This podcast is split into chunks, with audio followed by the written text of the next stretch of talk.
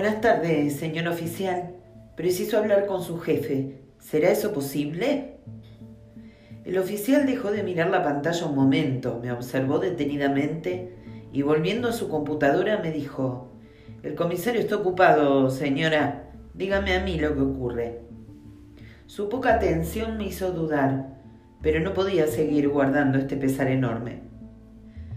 Mate un hombre, susurré nerviosa. ¿Cómo dijo?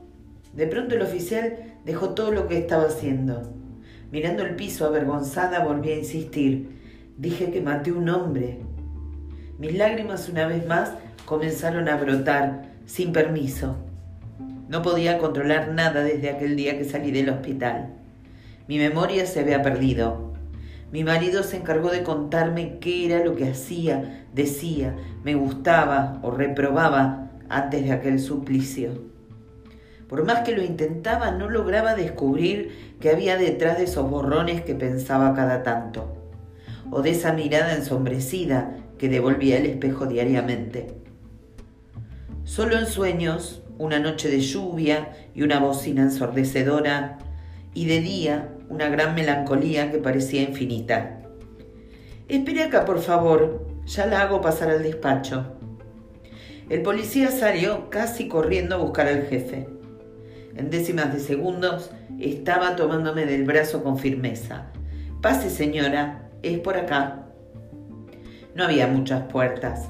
Igual el hombre me indicó el pequeño camino sin soltarme. Cuando entro a la oficina, un señor de mediana edad y expresión desabrida me estaba esperando del otro lado del escritorio. Buenas tardes, dijo burlón. ¿Qué la trae por acá, señora? Cuénteme, a ver. Al decirme así, entendí que era muy probable que ese joven irrespetuoso me estuviera tomando el pelo. Poco me importó realmente. Después de lo que me dijo Juan Carlos el lunes por la mañana, nada más me importaba. Buenas tardes, señor comisario. Vengo a entregarme. He cometido un homicidio y no puedo soportar esta culpa. Necesito pagarla, señor. Lo necesito de manera urgente. Bueno, a ver, yo necesito que empiece por el principio, señora, así que la escucho atentamente. Enjuagué mis lágrimas, respiré hondo y continué. Alfredo y yo nos íbamos a escarpar juntos. Tomamos un auto una noche de mucha lluvia y corrimos hacia la estación, señor comisario. Ya estábamos cansados de nuestros matrimonios, de escondernos y de proyectar una vida que nunca sucedería. El resto no lo recuerdo. Solo la lluvia y una bocina interminable. Pero, ¿y cómo sabe usted que asesinó a alguien en esa historia? ¿Usted manejaba el auto? El comisario había comenzado a escribir en su laptop. Si bien no le cuadraba que yo fuera una asesina, supongo que había aprendido a que no podía subestimar a nadie. Mi marido, me dijo, señor. Él me contó todo lo sucedido. Y aunque el que manejaba era un taxista, la culpable de la decisión a último momento fui yo. El hombre frunció el ceño y me miró fijamente. Hizo un soplido en señal de descontento y comprendí perfectamente que debía entrar en más detalles.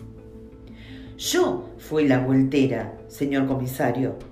Yo no me animaba a saltar al vacío. Si bien amaba con locura a Alfredo, era muy difícil para la época dejar el matrimonio y fugarse con el amante. Alfredo ya había tomado la decisión. Un tren a Neuquén el martes 10 de junio a las 20.45 nosotros en Él, comenzando una nueva vida a partir de ese instante. Pero tuve miedo. Le dije que no desde un principio. Era como abrir una caja de Pandora, ¿entiende? En aquella época eran pocos los que se animaban a tanto. Espera un momento, señora. ¿Cuándo ocurrió este episodio? El comisario dejó de escribir y se inclinó en su asiento para atrás y luego de un envión pasó abruptamente a pararse sin dejar de mirarme. Lo que le cuento ocurrió el 10 de junio de 1985. Aunque lo relevante es que yo lo descubrí antes de ayer en el desayuno, cuando le dije a Juan Carlos, mi marido, que nunca lo había amado, a lo cual él, enfurecido, me gritó la historia completa, ayudándome a entender toda esa melancolía que arrastro desde siempre. Señora, usted entiende que esto sucedió hace 35 años, ¿no? Sí, señor comisario, le dije llorando nuevamente. Y también entiende que en un accidente automovilístico generalmente la culpa es de quienes manejan, ¿no? Por favor, señor comisario, no me haga esto. Mi desconsuelo ya era incontrolable. Señora, yo no le estoy haciendo nada. Alfredo, mi Alfredo murió por mi culpa. Señora, debería ir a su casa a descansar. ¿Dónde está el calabozo? ¿Dónde está la celda? El oficial de afuera, dígale que me encierre. Yo debo pagar por mi cobardía, señor. No me niegue ese derecho, por favor, no me lo niegue. El hombre fue haciendo movimientos suaves. Me tomó del brazo y me esperó a que pudiera levantarme en un respiro entre palabra y palabra. Aunque yo seguía implorando, él no dudaba en sus movimientos y sutilmente me acompañó a la entrada. Lleva a la señora a su casa, ¿querés? le dijo al oficial que miraba sorprendido.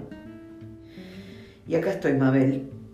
Les di tu dirección porque no puedo volver con Juan Carlos. No quiero hacerlo realmente.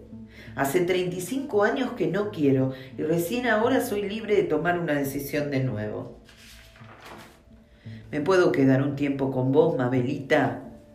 Ay, hermana, claro que podés. Yo siempre voy a ser tu hogar. Vení para acá, dame un abrazo.